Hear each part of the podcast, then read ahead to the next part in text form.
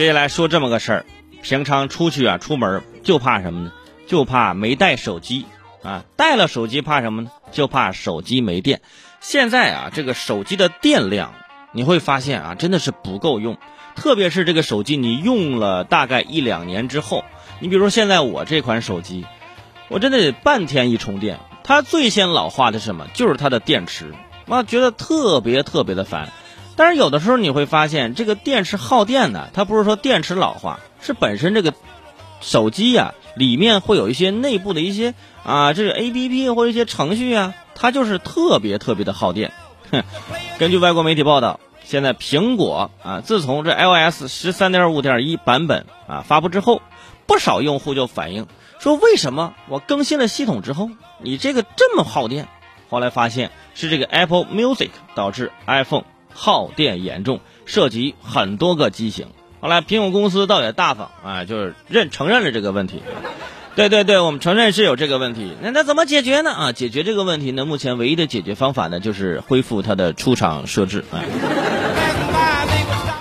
唯一的解决办法就是恢复出厂设置。这句话的意思其实就是说，唯一的解决办法就是您换一台新的 iPhone。对，人家没有直接说出这句话来，已经非常委婉了，是不是？这也就跟阅读理解似的，你得自己去理会里面的意思，是吧？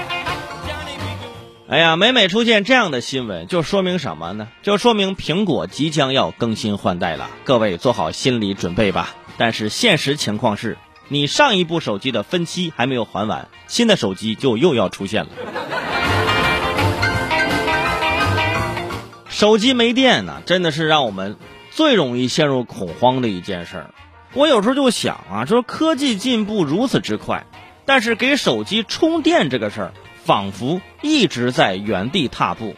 啊，不管是用什么充电器，还是之前我们用万能充，还是后面我们用线充，或还是座充。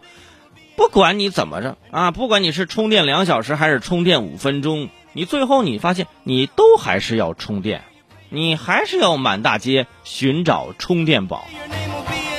我记得十年前的时候啊，大概十年前啊，就是这个大概期的范围，我就看到过新闻说这个啊石墨烯技术啊，新技术将彻底改变电池的世界啊，你倒是改呀。我希望什么呢？我希望有一天手机呀可以不用再充电，或者是就像我们的手表一样，起码你的电量得维持让我用一两年吧，对不对？有朋友说了，伟生你想得美，是吧？这手机耗电量那么大，怎么可能那么长时间呢？